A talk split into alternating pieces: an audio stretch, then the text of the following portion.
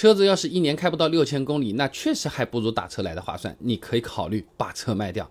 那十万块钱的车子，你算上车船税、交强险，再买个最基础的商业险，差不多三千来块钱吧。保养一年嘛，总归要做一次吧，差不多五百块钱也省不了。那再加上折旧，一年差不多百分之十到百分之十五。那么其他的停车、违章、洗车、美容，一年算个两千块钱，真的不算太过分的。零零总总这么一加啊，十万块钱的车子一年开销一万五左右。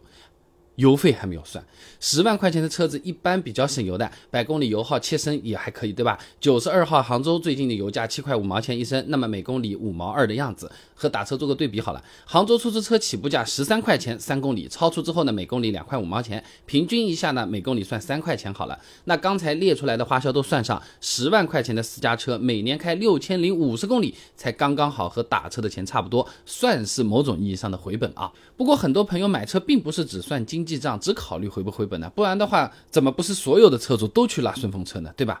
很多朋友的车子啊，一年都开不了多少路，这也并不代表他们车子就一定买亏了。因为很多场景下，私家车啊，哎，它这个是比较难替代的，甚至说是无法替代的。那你周末想去城市周边爬爬山，去景区散散心，钓个鱼，打车过去是简单，回来就不一定打得到了。还有在乡下山里。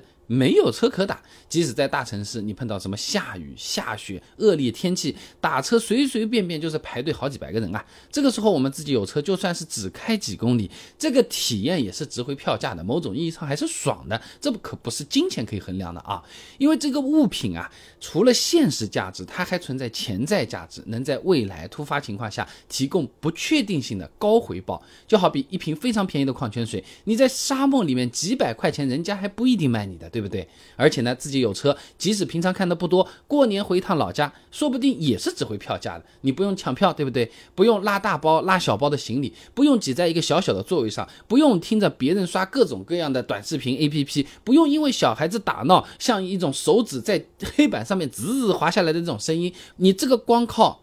前面的所谓的数字数学的算账，他其实算不出来的。那到了老家走亲访友，给他们送点年货，是吧？亲戚们还给我们拿点土特产，自己有车的话装起来也方便嘛，别人也看在眼里，对吧？那当然了。遮风挡雨代步算是车子基本功能了，那那其实两三万的二手车也是可以的。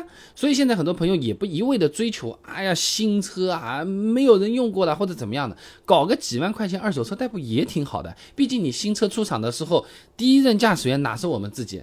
是修车师傅啊，是试车员啊，对不对？那么买二手车的话，有哪些坑是需要避免的？二手车买回来，把哪些地方准备一下，才能尽可能恢复到像新车一样？哎，我视频可是做过的，关注我，点我头像进我的主页，你翻一翻，搜一搜，就能看到相关内容了。